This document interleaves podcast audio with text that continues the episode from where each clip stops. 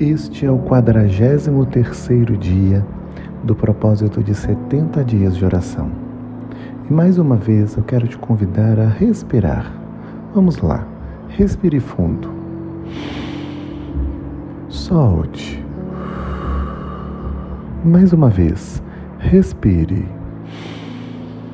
Solte. Continue fazendo isso enquanto seu coração se aquieta na presença do Senhor e você pode se concentrar em ouvir a sua voz para que o seu coração seja edificado nesse dia. Vamos orar. Senhor, nós estamos em um processo de mudança, estamos em um propósito de busca à Sua santa presença. E mais uma vez nós queremos consagrar a nossa vida nas Tuas mãos. Pedimos que o Senhor venha gerar em nosso coração o amor, a fé, a fidelidade, para que nós possamos cumprir o teu propósito e, através das nossas finanças, te honrar da forma como o Senhor deseja e merece ser honrado. Nós oramos em nome de Jesus. Amém. Hoje eu gostaria de compartilhar com você sobre a generosidade generosidade em ofertar. E para isso, eu quero que você leia comigo a segunda carta de Paulo aos Coríntios, no capítulo 8. Nós vamos ler a partir do versículo 1 até o versículo 5. Diz assim a palavra: Também, irmãos, queremos que estejam informados a respeito da graça de Deus que foi concedida às igrejas da Macedônia porque no meio de muita prova de tribulação, manifestaram abundância de alegria, e a profunda pobreza deles transbordou em grande riqueza de generosidade. Porque posso testemunhar que, na medida de suas posses, e mesmo acima delas, eles contribuíram de forma voluntária, pedindo-nos com insistência a graça de participarem dessa assistência aos santos. E não somente fizeram como nós esperávamos, mas pela vontade de Deus deram a si mesmo, primeiro ao Senhor e depois a nós. Nós estamos vivendo um tempo onde falar de finanças, de ofertas, dentro da igreja ou a partir de um contexto religioso é um desafio.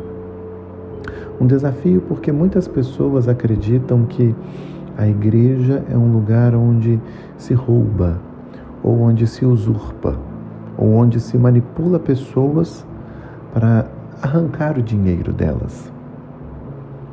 Mas quando nós falamos de colocar a nossa vida no centro da vontade de Deus, nós precisamos entender que o ofertar é um princípio. O ofertar é algo que é o próprio culto. Quando nós vemos na palavra do Senhor o culto acontecendo desde o Antigo Testamento, isso estava associado à consagração de uma oferta, seja um sacrifício ou a consagração de algo a Deus, enfim, sempre havia oferta no culto. Na verdade, o centro do culto é justamente oferecer algo a Deus em gratidão, em adoração.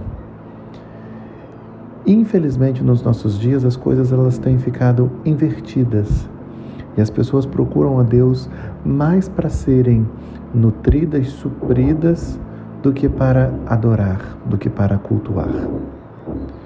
O resultado disso é uma cultura dentro das igrejas onde não há mais generosidade ou liberalidade para se ofertar de coração, entendendo que isso é algo prazeroso, é algo tremendo. Não.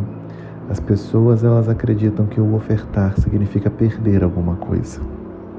Mas o texto que nós lemos nos fala de um grupo de pessoas que tinha uma motivação diferente no seu coração. Paulo está relatando a história das igrejas da Macedônia. Ele está dizendo de um grupo que estava no meio de muita tribulação. ou seja, estavam em crise, inclusive em necessidades financeiras. E eles manifestaram abundância de alegria. Olha só, e a profunda pobreza deles transbordou em grande riqueza de generosidade. Isso começa nos ensinando que quando a nossa visão está em Deus, mesmo no meio da crise existe alegria. Mas que alegria é essa? É a alegria que vem de Deus e nos leva a uma ação a partir do propósito de Deus. No caso dos macedônios, esta alegria se manifestou de uma forma tremenda, onde, mesmo na pobreza, eles foram generosos. Generosos como? Na medida em que eles deram conta, na verdade, Paulo está falando que ainda mais do que eles davam conta, eles contribuíram de forma voluntária com o ministério na assistência pessoas, a outras pessoas que necessitavam de ajuda, a outros cristãos que necessitavam de ajuda. Isso é tremendo, porque isso mostra que a compreensão do coração deles ia além das posses, ia além do aqui e agora, ia além do ser, do ter. Significava ser algo na presença do Senhor. Por isso que eu quero te convidar, meu irmão, a refletir sobre a sua vida. Qual é a motivação do seu coração? Qual a motivação do seu interior em servir, em honrar ao Senhor? A Bíblia diz que eles contribuíam de forma voluntária. Não tem como servir ao Senhor senão de forma voluntária. Deus não quer que você faça as coisas por obrigação. Deus não quer que você contribua, que você oferte, porque por conta de uma atitude mesquinha de querer ter algo em troca. Deus não quer isso. Deus quer que você faça isso com o coração aberto. Por quê? Porque da mesma forma que os macedônios desejavam participar.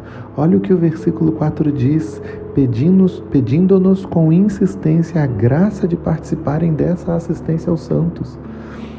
Eu fico imaginando essas pessoas pedindo a Paulo, por favor, nos deixe participar nos permita honrar ao Senhor, nos permita ajudar outras pessoas. Eu fico imaginando Paulo assim: não, mas vocês não têm condições, ou, ou já está difícil para vocês, não precisa, deixa que outras pessoas ajudem. Não, eles queriam participar desse envolvimento, eles desejavam honrar, eles desejavam servir, mesmo não tendo condições.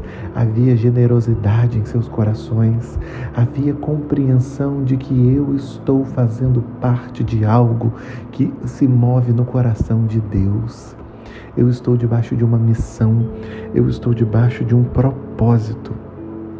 E de uma maneira linda, Paulo diz: e não somente fizeram como nós esperávamos, mas pela vontade de Deus, deram a si mesmos, primeiro ao Senhor, depois a nós. Eles dedicaram a si mesmos, primeiro ao Senhor e depois aos líderes, depois aqueles que precisavam de ajuda. Meus irmãos, isso é um exemplo claro de pessoas que têm a visão de Deus, de pessoas que se movem debaixo da vontade de Deus e que não se limitam aos recursos dessa terra, mas, independente das suas condições, se abrem para participar, para se envolver nesse projeto tremendo que é a obra de Deus na terra. O desejo do meu coração é que nesse período você estabeleça alvos financeiros para se envolver. Se envolver no reino, se envolver na obra de Deus, se envolver no propósito de Deus. E eu quero te dizer com muita ousadia e temor no meu coração: isso só estará completo quando as suas finanças estiverem envolvidas totalmente no propósito de Deus. Aí sim você verá algo sobrenatural acontecer na sua vida e em toda a sua família. Vamos orar. Senhor, nós queremos consagrar a nossa vida a Ti e te pedir, Deus, como esses cristãos pediram com insistência, Permita-nos, ó Deus, permita-nos participar da assistência aos santos, permita-nos participar desse projeto lindo que o Senhor tem feito ao redor do mundo. Não nos deixe de fora do que o Senhor tem feito no mundo e nos leve a fazer isso contribuindo, ofertando, sendo generosos, sabendo, ó Deus, que tudo vem de Ti, tudo é para Ti e nós queremos viver no centro da Tua vontade. Completa nós a Tua obra, em nome de Jesus. Amém.